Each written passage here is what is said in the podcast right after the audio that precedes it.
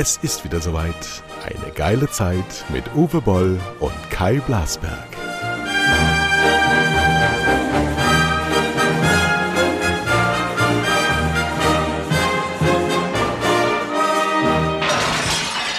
So, guten Tag, hallo, es ist Sonntag. Immer wieder sonntags kommt die Erinnerung. Äh, liebe Leute, wir haben ja viele Doppelhörer. Beim letzten Mal habe ich ähm, den Chef von Sport 1 bei zwei Herren mit Hund zu Gast gehabt und hat dem Alten mittendrin statt nur dabei gesungen. Hast du das gehört, Uwe Boll? Guten Tag.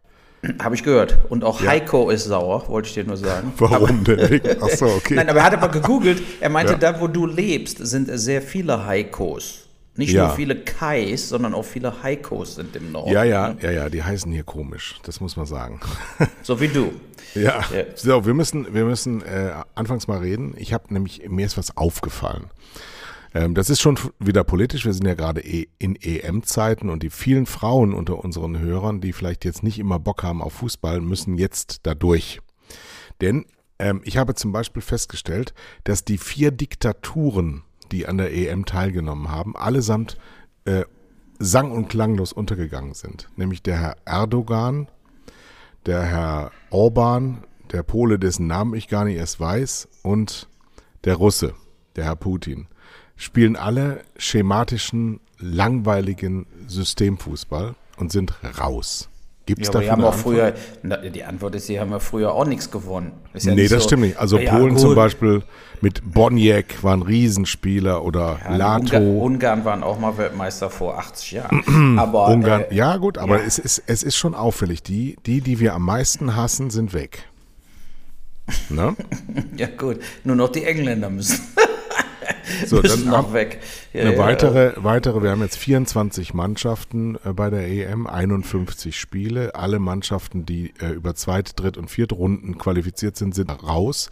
Das heißt, das Füllmaterial ähm, ist direkt wieder rausgeflogen, nur um Spiele im Fernsehen zu haben. Das heißt, sie sind überführt worden, dass ihre Mechanik des Turniers einfach nur Geldschneiderei ist. So also viele Spiele wie möglich, deshalb qualifizierst du dich ja auch noch, obwohl du wie Deutschland vollkommen versagst. Ich meine, als Dritter, wir sind ja sogar Zweiter in der Gruppe geworden, das ist ja noch ja. absurder ja. Äh, nach so einer Leistung. Ja. Aber äh, wir, äh, es haben sich ja unglaublich viele Drittplatzierte dann auch noch durchgefuscht. Ähm, das ist eben so, wie du sagst, jedes Spiel bringt Geld. Und deshalb und müssen gedacht, eben auch äh, alle im Prinzip, ich meine, wie viele Staaten, die, die wirkliche Frage bei diesen EM-Qualifikationen oder Weltmeisterschaftsqualifikationen ist ja, wie viele äh, disqualifizieren sich denn? Wie viele dürfen denn nicht? Sag mir mal die Staaten in Europa, die du kennst, die jetzt nicht dabei sind. Luxemburg, Liechtenstein, ja, beides Trümmerhaufen Mini-Länder. Jetzt sag mir doch, nee, aber jetzt sag mir doch mal, welche Staaten aus Europa sind denn nicht dabei? Nee, also wir sind ja in der EU, die ja nicht nur Europa ist, aber im Wesentlichen sind wir 28 Länder. Bei dem Turnier nehmen 24 teil, obwohl es ja. eigentlich eine Endrunde ist, wo es davor ja unglaublich viele Qualifikationsspiele gibt. Es geht nur darum und nur darum, mit einem kleinen positiven Nebenaspekt, nämlich dass diese Länder auch mal ein bisschen Geld kriegen aber eigentlich geht es nur darum, Spiele stattfinden zu lassen, die blind von meist öffentlich-rechtlichen Rundfunkanstalten für Millionenbeträge gekauft werden, damit sie ihr Programm mit irgendwas füllen, was sowas wie Reichweite macht. Einschaltquote, Stichwort, ist in der Vorrunde der Europameisterschaft 2020, so heißt sie offiziell, ausgetragen 21 gegenüber der letzten Europameisterschaft um knackige 20 Prozent zurückgegangen. Unter anderem auch wohl deswegen. Ja, natürlich. Und äh, guck mal, also jetzt mal, mir fällt jetzt ein Irland, Nordirland, Norwegen. Die waren nicht dabei, ne? Ja.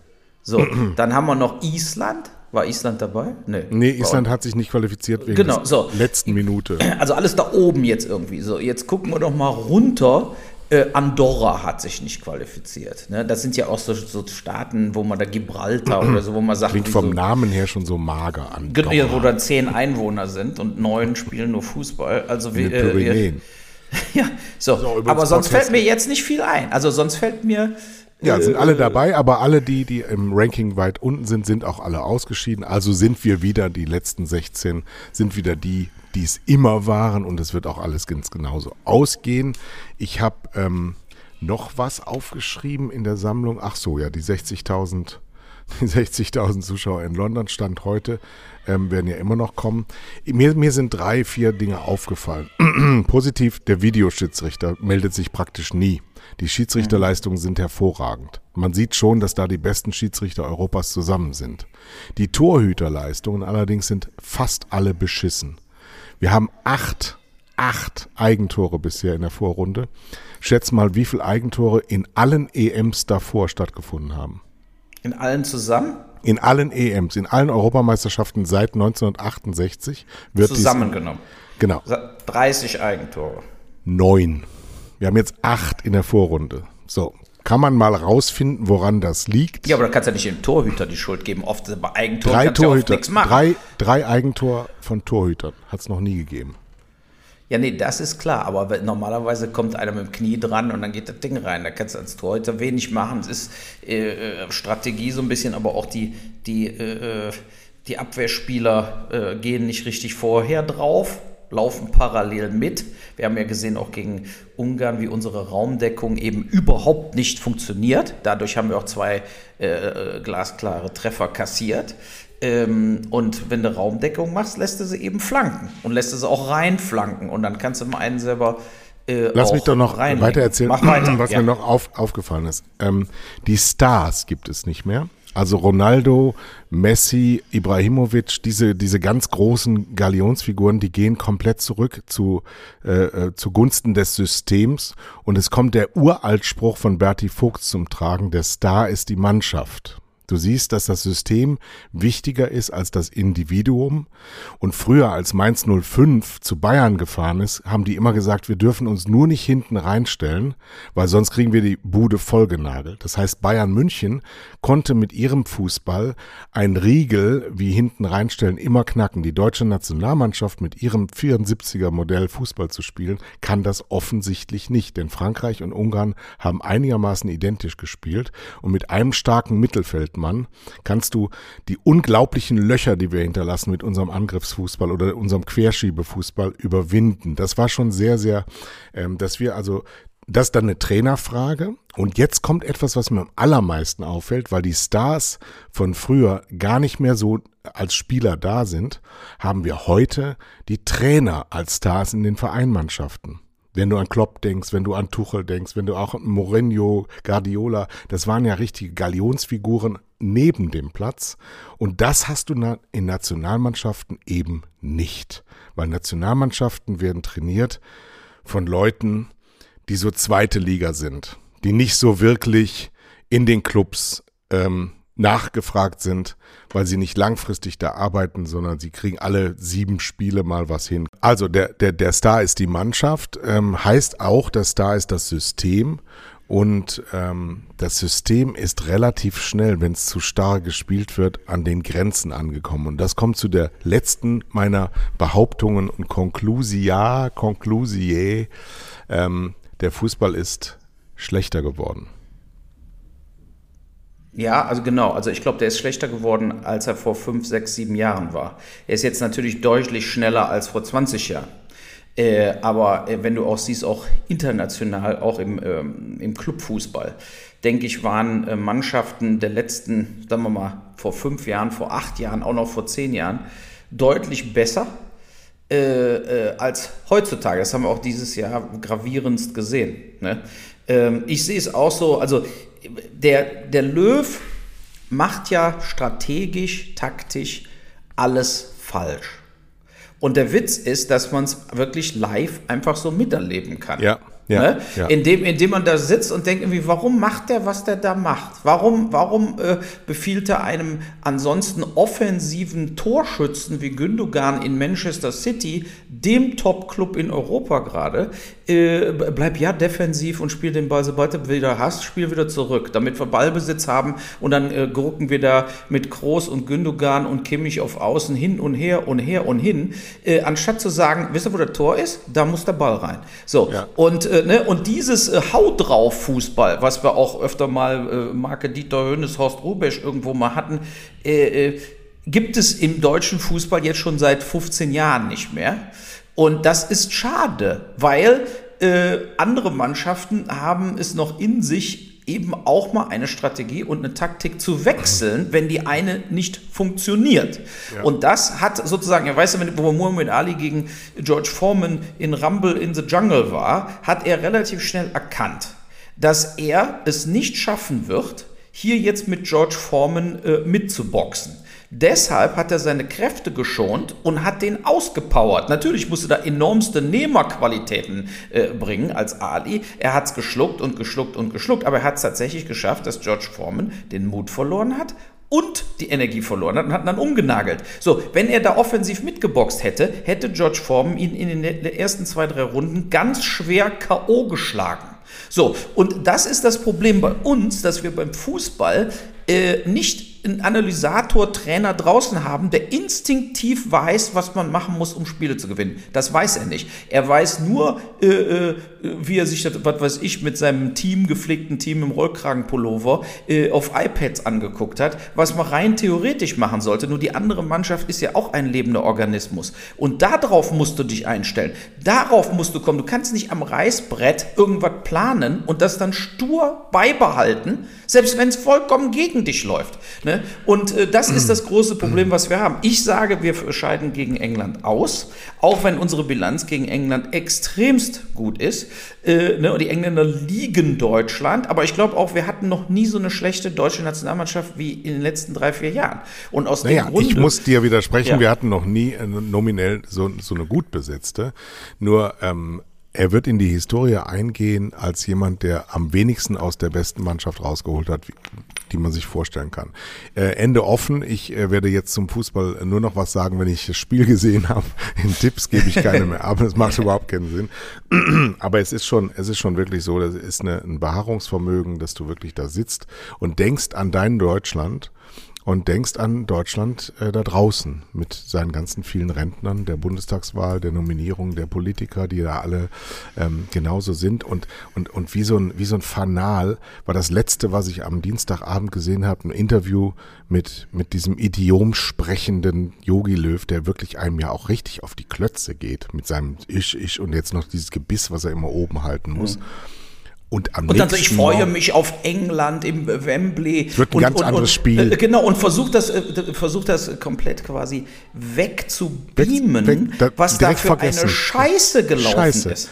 Genau. Wir hatten, ne? wir hatten, wir hatten kein, also wir hätten kein Tor geschossen, wenn es nicht den Faktor Zufall gibt. Der hat der Goretzka ja selber gesagt. Und plötzlich lag der Ball da. Ja, ja, plötzlich lag der Ball da. Es gibt eine super Studie. Ich werde noch fürs nächste Mal rausfinden, wer die gemacht hat. Ähm, irgendein ein Forschungsinstitut in England äh, mit deutscher Beteiligung hat 7000 Premier League Spiele analysiert bezüglich der Entstehung von Toren.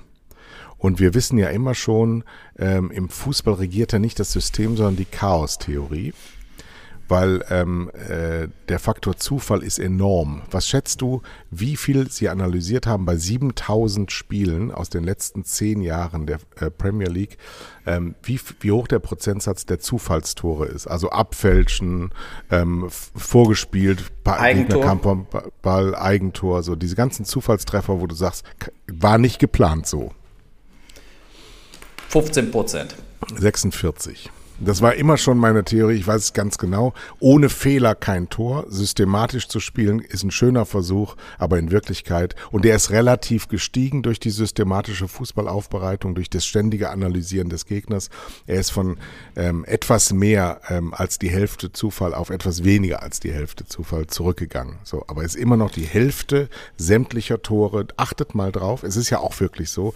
Die Deutschen gegen die Ungarn haben Zufallstore geschossen. Sie selber waren nicht in der Lage, Zufallstore ähm, zu eliminieren und geplante Tore zu schießen. Und das ist sowieso unser aller, allergrößtes Problem.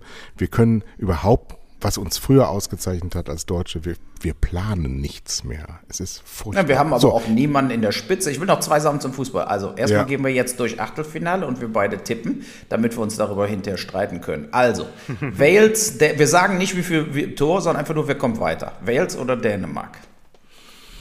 Ja, ich glaube, dass Wales total unterschätzt wird. Ich würde sagen, äh, Dänemark gewinnt äh, 1 zu 0. Nee, nee, die, einfach nur sagen, wer weiterkommt. 0-1, also, 0-1, äh, Dänemark. Genau, Dänemark. Dänemark, ich auch. Italien, Österreich, ganz klar, Italien. Italien. Genau. Niederlande, Tschechien, für mich Niederlande. auch klar. Niederlande. Belgien, Portugal. Belgien. Ist schwer. Ich nee, Belgien. Auch, Portugal ist eine, ist eine total, ganz richtig große Plunzenmannschaft. Ist gar nichts. Portugal ist, taugt überhaupt nichts. Aber das sind sie schon ganz lange und sind letztes Mal Europameister geworden. Ja, genau. Auch aus dem Nichts sind sie gekommen, ja, dann ab dem ja, Viertelfinale. Ja. Ich sag Belgien auch. Kroatien, Spanien, sage ich Spanien. Spanien. Frankreich, Schweiz, Frankreich. Frankreich. England, Deutschland, England. Deutschland. Schweden, Ukraine. Schweden. Ja, sage ich auch Schweden. Also wir sind uns eigentlich bis Ich bin als Schweden-Fan. Ich habe Schweden-Trikot, ich habe Dänen-Trikot. Ich bin, ich bin ein Skandinavier von Anfang an. Ich bin Schwede seit ähm, ähm, Ekström Seit 74. Ikea zum ersten Mal aufgemacht. Nee, also ich war, ich war das stolzeste Junge der Welt, als ich damals ähm, Ronny Hellström getroffen habe, den Torwart vom ersten FC Kaiserslautern bei einer Vorbereitungsmaßnahme, ich glaube in Hamm an der Sieg. Da habe ich das mal und da habe ich, äh, damals gab es keine Fotoapparate und es gab eine Autogrammkarte, aber ich habe kein Autogramm bekommen, weil ich, weil ich, ich war zu schüchtern. Also es war mir zu peinlich, dahin zu gehen. Ist auch schön, ne? Und jetzt ich war so mal schüchtern. Jetzt will ich mal kurz die UEFA loben, noch am Schluss, bevor wir jetzt nicht nee. mehr über Fußball reden. Nee. Doch, pass auf. Und zwar, das Ausland Auswärtstor zählt nicht mehr doppelt. Ja, Find das ist gut. Super. Finde ich super. Weil Absolut das ist mir super. so auf den Sack gegangen, all die Jahre. ja, nee, aber du musst mal überlegen. Du hättest so schöne Verlängerungen im Elfmeterschießen oft gekriegt. Aber dann, weil es äh, da, was weiß ich, 1-1 ausgegangen ist und da dann 2-2, kommt die Mannschaft mit den zwei Toren weiter. Was soll der Kack? Ja, ich, ich fand, äh, äh, ich finde diese Regel äh, total überflüssig. Während Corona wurde es natürlich noch mal überflüssiger, wenn du ohne Zuschauer spielst. Aber das finde ich super, weil das eröffnet andere Möglichkeiten für spannendere Spiele. Absolut. Ne? Und nicht mehr dieses. Aber schlecht äh, ist dass sie den Nationalverbanden äh, die Umsetzung freigestellt haben. Das heißt, wenn wir Relegation haben, äh, letztes Jahr war es ja so, ich glaube, Sandhausen gegen Werder Bremen 0-0 und 1-1 und dann ist dann Werder Bremen wegen diesem einen Tor weitergekommen. Ja. Äh, Anstatt dann schön Verlängerung und Elfmeterschießen zu spielen. Genau, ne? genau. Ja. Oder ein drittes Spiel gab es früher auch mal. Genau, dass wir dann nochmal weitermachen. Das fand ich, also ich, das finde ich mal, war mal eine positive. Das muss ich nochmal den, den äh, jüngeren Zuhörern äh, erzählen. Als Bayern 74 zum ersten Mal Europapokal der Landesmeister gewonnen hat, also die heutige äh, Champions League, haben sie gegen Atletico Madrid gespielt. Und yeah. ähm, sie mussten nochmal in ein drittes Spiel am Montag ja, da musst du dir mal überlegen, oder was Leeds United? Ich weiß gar nicht. Könnt ihr mir ja schreiben, ich also aus dem Stegreif. Aber du musst dir vorstellen, das wurde dann montags nicht übertragen im Fernsehen. Das musst du dir mal vorstellen. Das gab's in unserer Jugend. Ja, Gut. Warum, warum so, was ich erzählen wollte. Ja. Äh, Yogi Löw schickt mich ins Bett mit einem mittelmäßigen Interview und ich wache auf am nächsten Morgen, mache das Radio an und Peter Altmaier gibt eines seiner üblichen mittelmäßigen Interviews. Thema scheißegal, Antworten immer dieselbe. Wir müssen erstens den Klimaschutz entwickeln, zweitens die soziale Frage erneut stellen und drittens die Marktwirtschaft so ausbauen, dass wir den Zukunfts bla bla bla war er in Amerika, der dicke Mann. Ach, und echt? hat dann irgendwas erzählt. Ja, war in Amerika. Und hat dann erzählt mit unseren amerikanischen Freunden und der Interviewer hat immer gesagt, ja, aber die sind doch im Moment gar nicht so begeistert von uns. Die, die, die, die diktieren ihnen doch gerade in den Zettel, was sie in Zukunft zu machen haben. Nein, das können sie so doch gar nicht sehen. Wieso reden sie denn so mit mir? Das kann doch gar nicht sein. Ich bin der Wirtschaftsminister der Bundesrepublik Deutschland und bla, Fasel. Und du denkst, oh, wenn die jetzt wieder, wenn die jetzt wieder, der wird ja jetzt hoffentlich in Rente geschickt oder ist schon über 60. Geht der jetzt? Ist jetzt vorbei? Was gibt es denn Neues an der Politfront? Nee, hast, hast, du die Umfrage gesehen? Sind Sie der Meinung, Andi Scheuer sollte noch eine Rolle spielen nach der nächsten Bundestagswahl? Und da waren sich mal 87 Prozent der Deutschen einig, nein, auf keinen Fall. Und ich glaube, mhm. weitere 8 Prozent nein, nicht. Also das mhm. heißt, also wenn Scheuer bleibt, dann sitzen wir, dann wissen wir wieder, wie Politik in Deutschland in Wirklichkeit läuft. Äh, aber äh, das ist natürlich äh, doch mal ein deutliches Zeichen. Und ich glaube, bei Spahn Hahn, Altmaier, Helge Braun und so, die sollten auch sich jetzt wirklich tatsächlich mal, äh, Kram Karrenbauer, genau, die sollten sich auch mal Julia ein bisschen Klöckner. überlegen, wo sie, wo sie hin, ja, diese die Julia Klöckner sagt sich, die ist noch jung, sie will weitermachen, ist doch klar. Ähm, auch peinlich war dieser Auftritt der Grünen im Saarland. Diese Frau, die von Tuten und Blasen keine Ahnung hatte und zu überhaupt gar nichts etwas sagen konnte. Und Was war denn da? Erzähl, habe ich nicht gesehen. Da hast du nicht gesehen, die ist auch heute zurückgetreten. Also, äh, und zwar, Was war denn? Was weil, weil im Saarland zerlegen sich ja äh, war das, äh, äh, zerlegen sich ja diese Parteien alle, die, die Linken zerlegen sich ja eigentlich, ne? So, aber äh, die war, war, hat also eine Rede gehalten, weil die auf den Listenplatz 2 gekommen ist, weil alle anderen irgendwie zurückgetreten sind, haben sich zerstritten, wie auch immer. So, und äh, dann hat die äh, nichts beantworten können. Da wurden dann Zwischenfragen gestellt, so über CO2, Carbon, irgendwas, was so typische grünen Themen sind. Ne? Und äh, Ergebnis war, äh, sie weiß nicht, wovon sie redet. Und dann, also ihr ratlos Grüne verlässt die äh, äh Fraktion äh, nach peinlichem Auftritt. Die ist also jetzt hier sozusagen ausgestiegen. Und zwar hieß die Irina Gadukova, die war grün, aber kommt irgendwie aus der Ukraine. Und äh, äh, sie hat also fein, also sie hat sich dann verabschiedet, weil sie eben äh, tatsächlich überhaupt keine Ahnung hatte. Also äh, äh die wollte dann so Zwischenfragen, so, was weiß ich, Atomkraft, scheißegal. Die hatte, aber das zeigt auch da, dass selbst bei den Grünen Leute, so, so Typen, die sich einfach anbiedern und rechtzeitig irgendwo im Kommunalverband sitzen und dann im Landesverband sitzen, machen Karriere. Und die Fähigkeit von denen wird tatsächlich nicht überprüft. Und das ist ein, auch bei den Grünen natürlich ein Riesenproblem. Nach dem Motto, jetzt bin ich aber dran. Ich habe jetzt zehn Jahre blöd hier rumgesessen, jetzt bin ich dran. Ob ich doof bin oder nicht, spielt keine Rolle.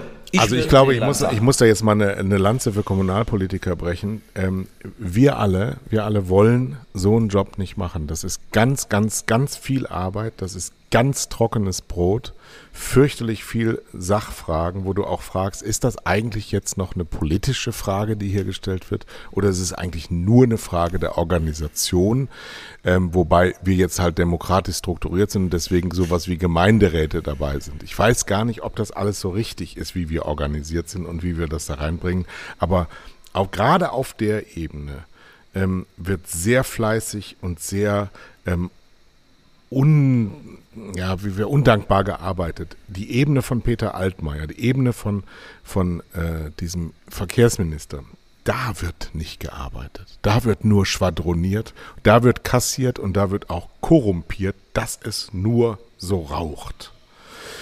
Ja, wir, ähm, wir sind ja immer wieder an dem gleichen Thema hier in der Politik.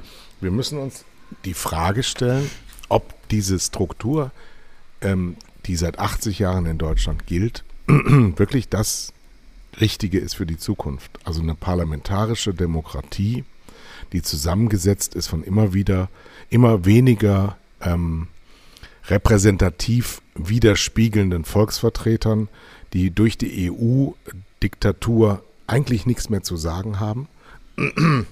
Dann ein Länderparlament darunter, das eigentlich gar nichts mehr zu sagen hat. Und dann darunter wieder Kommunalarbeit, wo die ganze Arbeit eigentlich gemacht wird, aber so durchgereicht wird und unglaublich komplizierter Verwaltungsapparat entstanden ist, der von der Politik gar nicht mehr gehandelt wird, auf verschiedensten Ebenen gar nicht mehr gehandelt wird und eigentlich keiner mehr für irgendwas Verantwortung übernimmt. Ich nenne dir mal ein ganz kleines Beispiel, das ich persönlich erlebt habe, gerade gestern. Ich habe ähm, ja, ich wollte nie drüber reden, aber ich kann jetzt mich melden. Heute seit vier Stunden bin ich offiziell zum zweiten Mal geimpft. Dieser Termin war von mir falsch übertragen worden von einem Kalender in den nächsten. Und zwar vom 23.06., wo er stattgefunden hat, auf den 26.06., mhm. wo ich dann aber wochenlang dachte, der ist an diesem 26.06., nämlich heute am Tag dieser Aufzeichnung. Dann rief ich also an und sagte, dachte mir wirklich, das kann ja jetzt nicht das große Problem sein. Ich bin ja Dass da. Du verpasst hast, ja, ja. Genau, ich habe das, ja, ja, ja, also das war ein Fehler von mir, überhaupt brauchen wir gar nicht zu diskutieren, aber ich bin Bürger dieses Landes und ich höre seit Monaten, äh, wir müssen die Impfbereitschaft hochhalten. Ich habe nur einen kleinen Fehler gemacht, während ihr da draußen ja ganz, ganz, ganz, ganz, ganz, ganz, ganz, ganz, ganz oft ganz viele Fehler macht. Und da wurde mir dann also gesagt, von einem ganz offensichtlich nicht eingearbeiteten Mitarbeiter, da muss er sich erkundigen, hat er noch nie gehabt, dass die zweite Impfung nicht mehr teilgenommen wird. Nur Erstimpfungsnichtwahrnehmungen hatten sie schon, aber Zweitimpfungsnichtwahrnehmung, so. Sag ich, geben Sie mir einfach den Termin, den ich hatte, fertig aus. Ich komme einfach vorbei. Ich bin ja nur ein Mensch. Haben Sie ja nicht massenhaft so. Ähm, werde ich weggedrückt Und nach etwa zehn Minuten in der Warteschleife hast du dann bip, bip, bip, hat er einfach die Telefonanlage falsch bedient. Ich rufe wieder an, habe aber witzigerweise genau den gleichen nochmal dran. Ja. Und er sagt, äh, ja, was wollen Sie denn? Sag ich, ja, ich habe gerade mit Ihnen telefoniert. Ja, worum geht's denn? Sag ich, ich habe gerade mit Ihnen telefoniert, ich habe die zweite Impfung. Und dann merkst du so richtig, der Groschen fällt nicht. Ähm, hat er schon wieder vergessen, dass du mit Genau, hat er vergessen. Er hat mich einfach weggedrückt, weil er das Problem nicht lösen konnte. Und dann sagte er mir, ja, ich habe mich erkundigt, ah ja, es stimmt, nee, er war auch freundlich, der war jetzt nicht unfreundlich. Äh, ich habe mich erkundigt, aber ich ähm, bin da leider, ich verstehe das auch nicht, aber ähm, das ist jetzt Ihr Pech, Sie müssen sich jetzt beim Hausarzt impfen lassen. Und dann sage ich, ja, lieber Mann, das ist nicht mein Pech.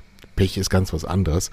Ähm, Sie haben die Verpflichtung, das zu tun. Sie sind nämlich ein Impfzentrum, das aus öffentlichen Geldern bedient wird. Und ähm, ja, wir wollen so viele Menschen wie möglich impfen. Sie, Sie sollten mir nur einen Termin bestätigen, den ich verpiepelt habe. Das ist mein Fehler, das ist postuliert, aber deswegen gehe ich ja jetzt nicht, nicht impfen. Das können Sie nicht entscheiden. So, und ähm, dann habe ich das abends meiner Frau erzählt und meine Frau hat dann heute Morgen da angerufen, äh, hat dann mit anderen Menschen gesprochen, das war nämlich eine Frau. Und ohne Anstand ging das sofort. Sofort. Kann kommen, kann kommen. Fertig. So. Das heißt, ein und dieselbe Behörde gibt dir diametral auseinanderlaufende Informationen zwischen Ja und Nein.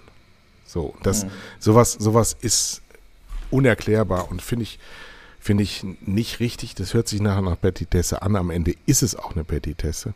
Aber für sowas sind wir nicht bereit. Und ähm, wir müssen, wir müssen die Schlausten nach vorne lassen und das haben wir in der Parteiendemokratie leider nicht mehr hingekriegt, dass die Schlausten in die Parteien gehen, sondern das Beispiel, was du gerade genannt hast, ist offensichtlich Mangel an Bildung, Mangel an äh, Kenntnis über das, wo man hin will, sondern eigentlich will man nur Pöstchen besitzen und dann weitere Pöstchen verteilen.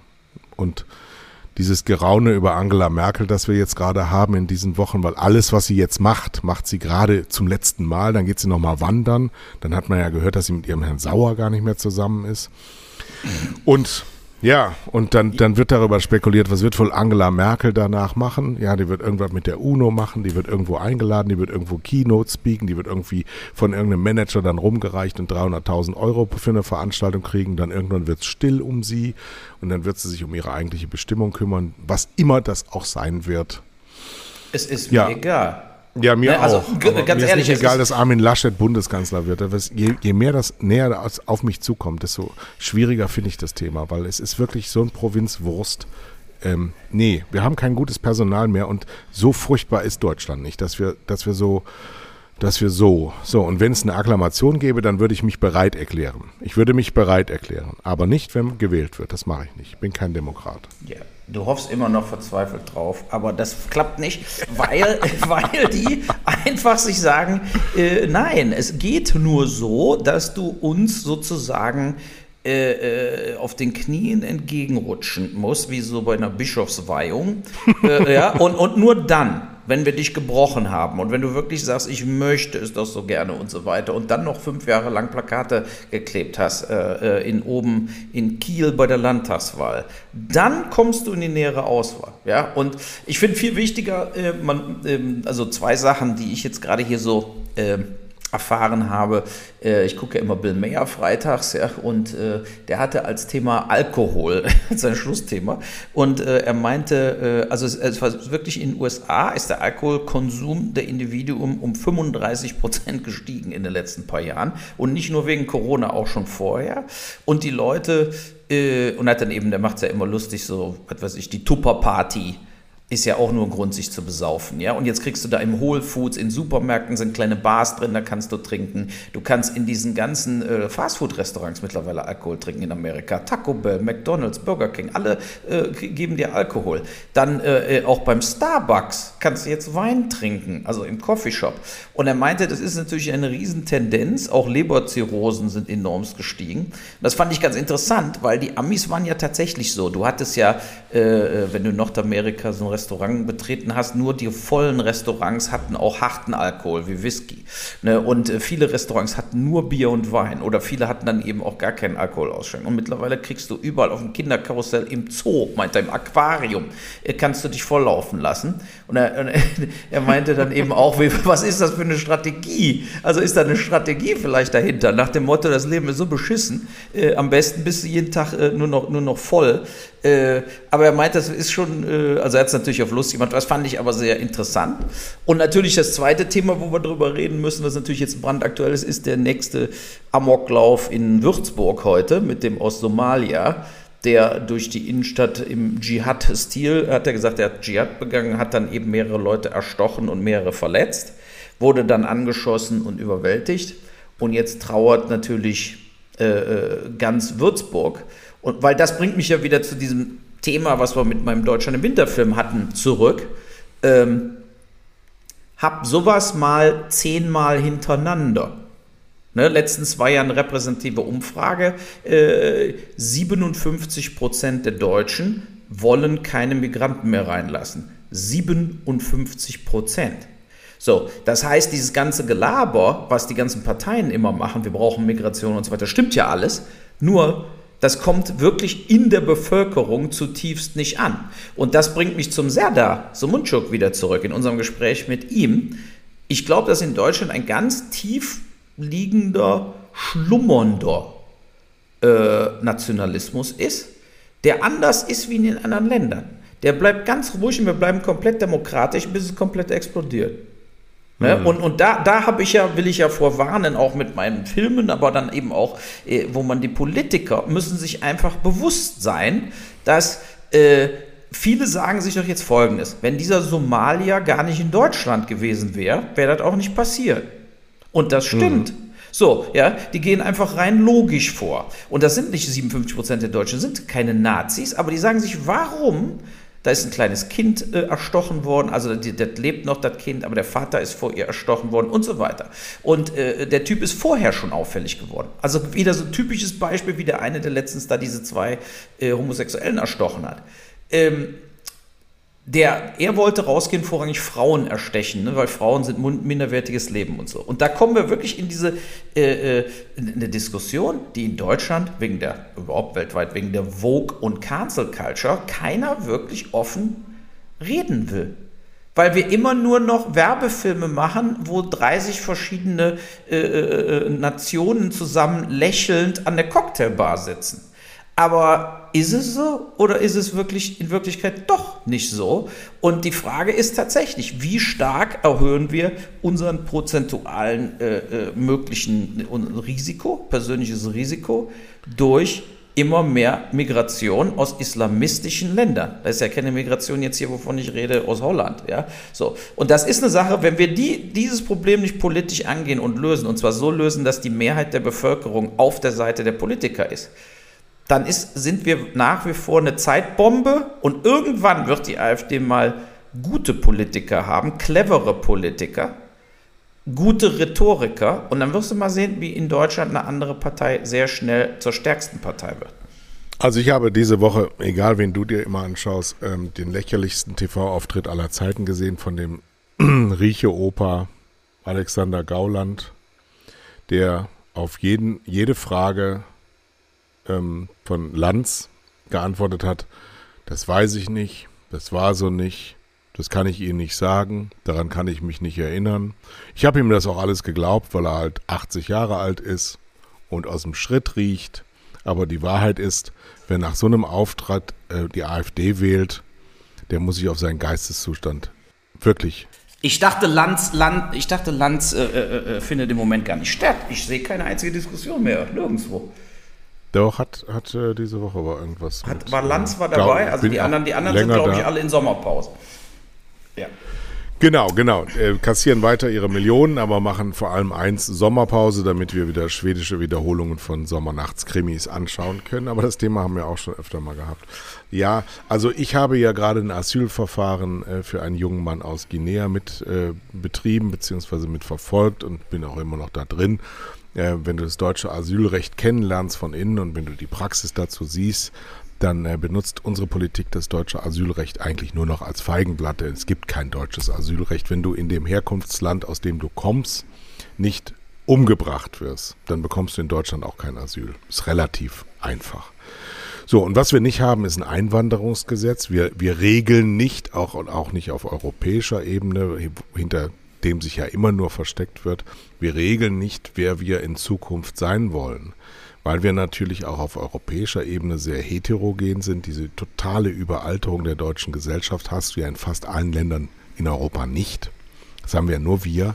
Wir sind sehr bestimmend da, aber wir regeln nicht für uns, wie wir in Zukunft äh, diese Einwanderung regeln können. Und die 57 Prozent sagen, sie möchten keine weitere Einwanderung, dann meinen sie die weißhäutigen Europäer damit überhaupt nicht, sondern sie meinen Afrikaner und sie meinen Araber. Und was anderes meinen die nicht. So.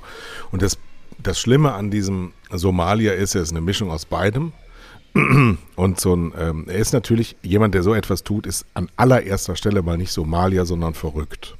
Der ist irre. So, der genau. ist psychisch total deformiert.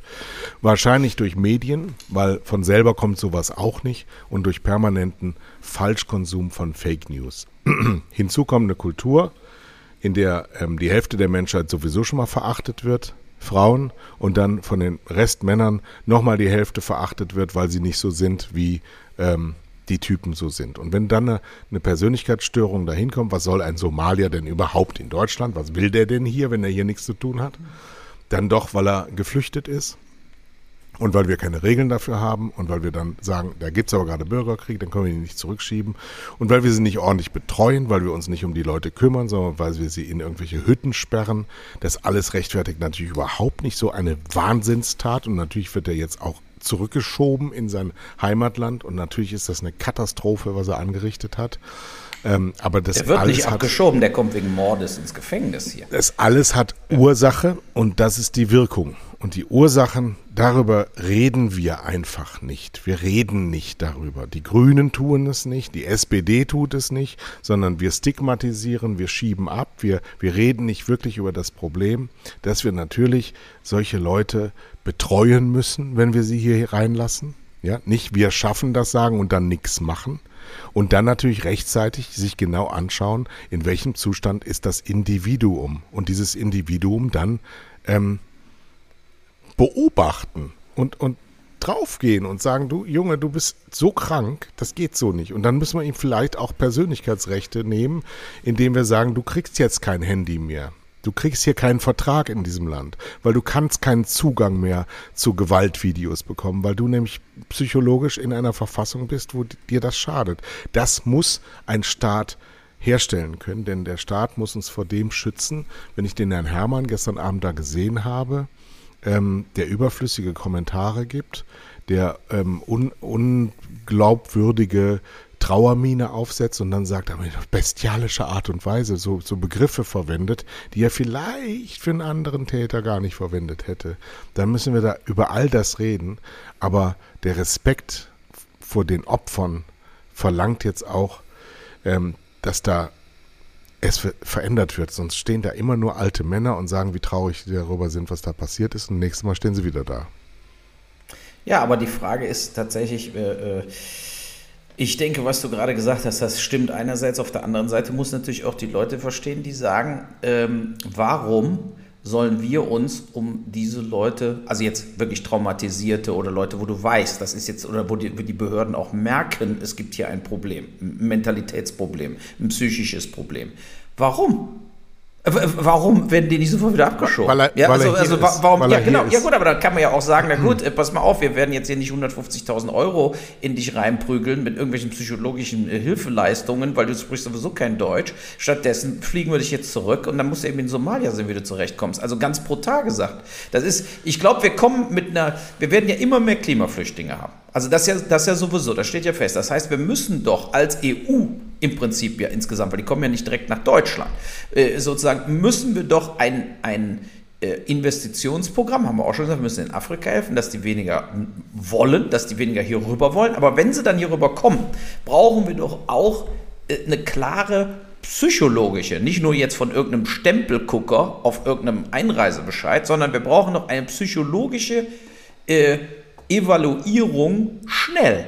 Genauso wie wir auch Leute, die äh, einwandfrei sind und arbeiten wollen, schnell in die Arbeitswelt äh, bringen ja. wollen. Ja, genau, so. Und ich glaube einfach, das, das macht doch auch Leute kaputt. Wenn du zum Beispiel, du kommst jetzt hierhin, bist so ein bisschen psychisch schon, sagen wir mal, am Abschenken. Jetzt äh, wartest du und du wartest und du wartest. Und die einzigen, mit denen du dich unterhältst, sind im Internet irgendwelche ISIS-Typen, die sagen, bring die Ungläubigen um. So, jetzt bist du sowieso schon mental am Ende. Äh, du siehst überhaupt keine Zukunft mehr und dann nimmst du ein Küchenmesser und fängst an, Leute in der Innenstadt abzuschlachten. So, ich glaube, dass, dass man durch Geschwindigkeit in der Bearbeitung da auch unglaublich viel Schaden verhindern kann. Du kannst die Leute schneller aussondern, du kannst aber gleichzeitig auch den Leuten schneller die Kurve ermöglichen, vielleicht doch äh, normales Leben äh, zu führen. Das ist alles, also diese, diese Isolation und dieses Nicht-Arbeiten und dieses Warten, macht die Leute zusätzlich genau. fertig. Genau. Absolute Sicherheit. Und wenn wir das jetzt analysieren, später mal, ohne es ähm, auch nur ansatzweise rechtfertigen zu wollen, dann werden wir feststellen, dass ein gewisses Muster erkennbar ist. Viel zu viel Videokonsum von viel zu falschen Sachen, ähm, viel zu wenig angekommen in der Gesellschaft, weil die Gesellschaft ihn nicht reinlässt. Die ist nicht schuld. Ja, ganz klar, die Gesellschaft ist das nicht schuld, aber unsere Politik ist das schuld, weil wir keine Regeln dafür haben. Wir haben immer nur Stillhaltegeschichten und hoffen, dass es gut geht. Und dann geht es regelmäßig schief. Und natürlich, wenn die hier jahrelang rumsitzen und warten, dann geht das irgendwann in einer gewissen Promillebereich. Darf man ja auch nicht vergessen. Ja, ja. Ist ja nicht so, dass das ständig passiert, nee. sondern das sind Irrsinnige, ähm, die hier nichts verloren haben, die längst nicht mehr da sein müssten. Aber die herauszufinden, ist eben das große Problem. Absolut. Das, das ist leider äh, ein großes Problem. Äh, ein riesiges. Und, ja, und ich meine, wenn diese Woche, wir hatten ja dann im Münchner Olympiastadion den blöde Regenbogenzeug, aber das, darauf würde ich gar nicht hinaus, sondern der dänische Ministerpräsident, oder der, nee, der Frau, holländische, der, nee, der holländische, der, nee, aber der holländische hat doch gesagt, für Ungarn ist in der EU kein Platz. So, und den äh, äh, Satz will ich gerne mal unterschreiben, nur leider wird uns dann nochmal drastisch vor Augen geführt, diese Absurdität der EU. Wir haben es beim Brexit für sieben Jahre gesehen. Man kommt ja nicht raus. Ne, also es ist ja sozusagen äh, äh immer noch kein klarer EU-Vertrag für die bestehenden EU-Mitglieder, und das wäre das Mindeste gewesen, was sie mal hätten beschließen müssen, nachdem der Brexit so eine elendig lange Rumgurkerei war, dass man einfach mal äh, nochmal neue Statuten erlässt das ist, wie du in die EU reinkommst und das ist, wie du die, aus der EU rauskommst. So, und, äh, oder rausgeschmissen wirst oder auch selber dich verabschieden kannst, wenn du, wenn du willst. Äh, warum das nicht gemacht wird? Die sitzen ich da. Ich weiß, warum mit das nicht gemacht wird. Von Leuten und, und machen nichts. Sie haben diese Regelung nicht gesch geschaffen, weil Mitterrand und Kohl sich nicht vorstellen konnten, dass die Erfüllung ihres Lebenstraumes von anderen missgeschätzt wird. Das ist die eigentliche Fehlanlage. Es ist einfach diese, was wir beim letzten Mal, wir Deutschen neigen entweder zur totalen Aggression oder zur Romantik. Und wir sind gerade da in der EU, sind wir unglaublich romantisch und haben keine Ausführungsbestimmungen. Und wir haben Politik der Praxis und die Praxis heißt, der von dir jetzt gerade zu Recht genannte Herr Rütters, Rütten? Hm, Rütte? Ja, genau, aus, aus Holland. Ja, ja, ja. Aus Holland hat als Mitglied der Europäischen Volksparteien in dem Verbund zusammen mit Fidesz Ursula von der Leyen zur EU-Unionsvorsitzenden ähm, äh, gewählt. So, von den gleichen Faschisten, die sie dann rausgeschmissen haben. Und nur deswegen ist Ungarn da immer noch drin. Wir könnten die natürlich rausschmeißen, indem wir an allen möglichen Dingen auch mal ziehen. Natürlich können wir das. Wir haben ja auch Regeln, die beschissen sind, also können wir auch gute Regeln machen. Aber wir tun es nicht, weil der Pragmatismus immer dagegen steht. Ja, wir lassen 60.000 Zuschauer in Budapest zu, weil die UEFA bei uns die Stadien beherrschen kann. Wieso kannst du denn Hausrecht kaufen? Wo ist, steht denn sowas? Das ist doch total besoffen. Warum tun wir das? Wir tun es. Menschen, die wir wählen sollen, tun das. Und ich sehe das tatsächlich überhaupt nicht ein. Wir übrigens, übrigens von dem Einstimmigkeitsprinzip ja, beim Münchner Olympiastadion, die Ungarn standen auch äh, dicht an dicht. Ohne Masken äh, dicht Genau, an dicht. genau ja. das, da hättest du auch Münchner Olympiastadion voll machen können. Hättest du auch sagen können, die Deutschen dürfen noch alle rein. Ja, weil ja. die mit 1500 ja. Neofaschisten nach Deutschland einreisen können, weil sie eben gerade irgendwelche Inzidenzwerte nicht haben. Die können zwar Heil Hitler rufen auf der Straße, aber wenn sie 13 als Inzidenz haben, dann sind sie unverdächtig. Und weil die deutschen 21-jährigen Bereitschaftspolizisten, und das muss ich jetzt auch mal verständlicherweise äh, tun, keine Lust haben, von denen aufs Maul zu kriegen, was nämlich passiert, wenn du mit Polizei da reingehst in die Blöcke und dafür sorgst, dass das Hausrecht gewahrt bleibt. Das wird deswegen nicht getan, weil es sonst eine Massenschlägerei gibt und die Bilder von der UEFA keiner haben will. Das ist ja. alles, wir müssen dieses alles regeln. Wir müssen endlich mal diese Mafiosis aus uns rauskriegen.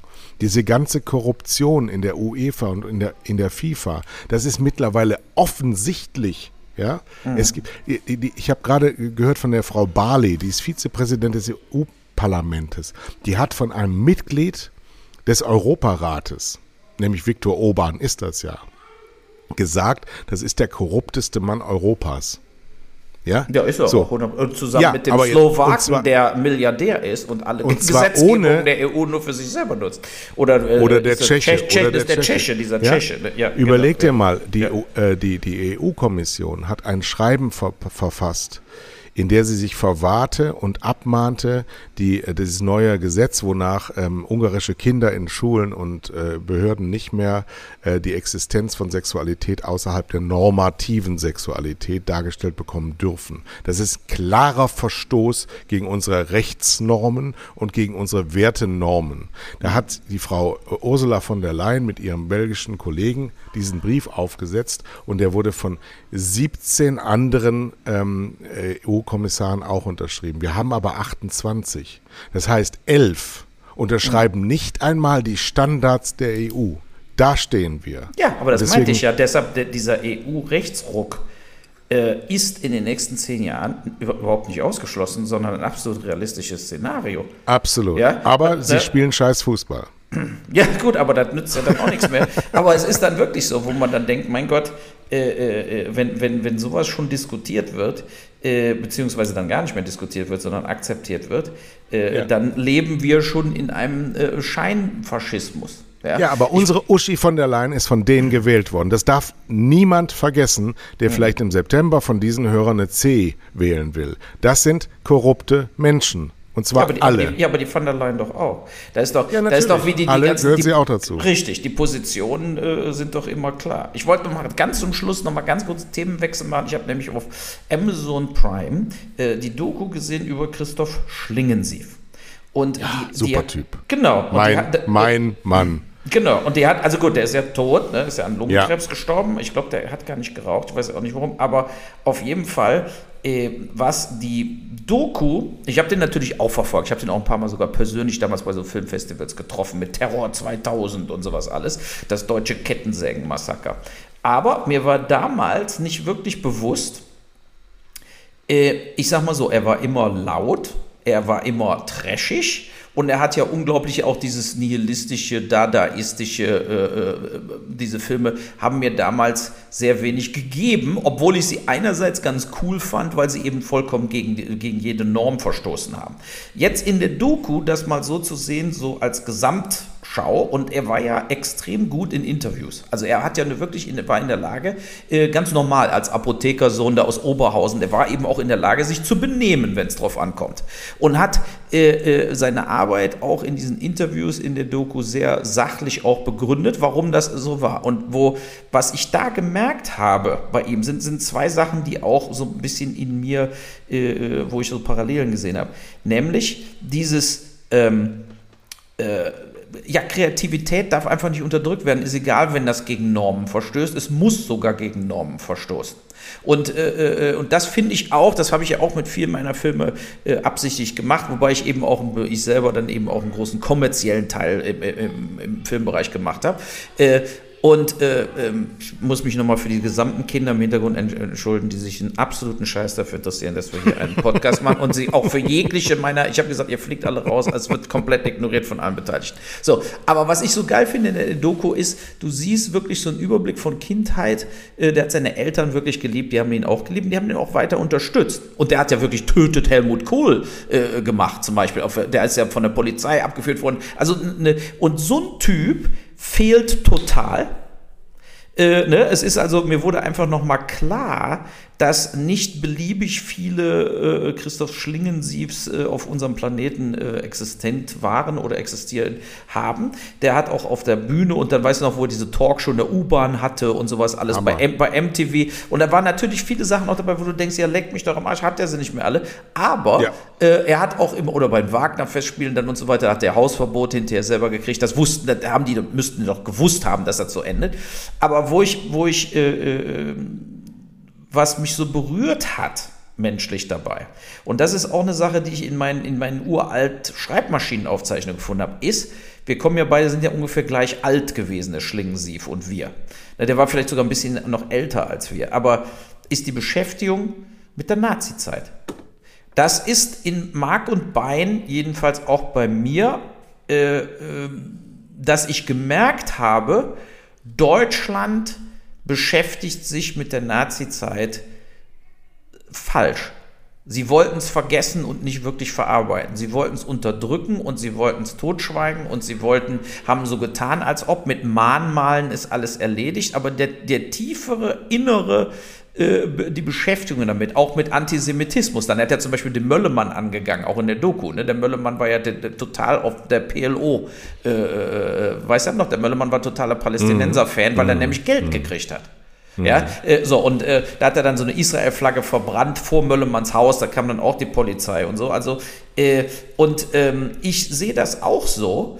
Äh, also, mich haben die Taten und auch der Holocaust tatsächlich äh, tatsächlich berührt. Hm. Also ich finde das tatsächlich ein unglaubliches Monster, was in meinem eigenen Heimatland da absoluten Irrsinn begangen, begangen hat. Irrsinn. Ja? Man, ja. muss man so vergleichen, wie wenn wir hätten jetzt jeden Tag 3000 Somalis, die einfach Amok laufen in Deutschland, in der Innenstadt Leute erstechen und es hört einfach nicht auf. Und es hört nicht auf und es wird nicht mehr eingegriffen und es hört nicht auf. Und diese, äh, diese Sache, da hat sich Herr Schlingensief sehr intensiv mit beschäftigt und das hat mich irgendwo bewegt, weil man gemerkt hat, dass diese ganzen Sachen, der hat ja immer wieder so Nazi-Uniform an, auf der Bühne, in den Filmen, ne? der hat ja auch immer den Udo Kier dabei und seine typischen Schauspieler, der, der Edel und so, also diese Leute, die man dann auch kannte, Irm Hermann, äh, die aus der Fassbinder-Generation dann so kamen. Ja. Ne? Und ich glaube einfach, er ist im Nachhinein ein unglaublich wichtiger Mensch gewesen, äh, ein unglaublich ja. wichtiger Regisseur auch, obwohl du wirst ja sehen, die Filme laufen absolut nirgends. äh, ne, also ich meine, die, die, die, die, die siehst du nirgends. Die hast du nämlich auch nicht auf Tele 5 gesehen. Nee.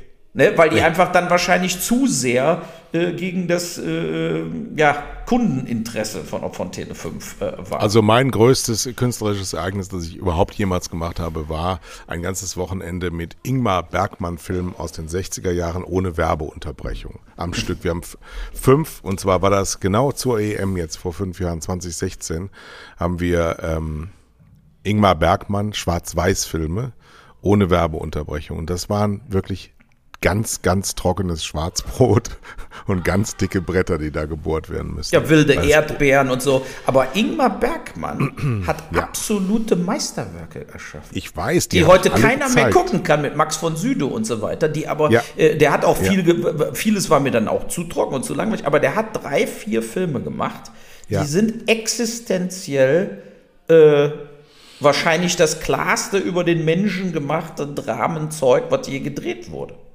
Ich habe sogar auch mal, ähm, kennst du noch die Kenneth Branagh Shakespeare-Verfilmungen? Ja, da waren auch stellenweise sehr gut.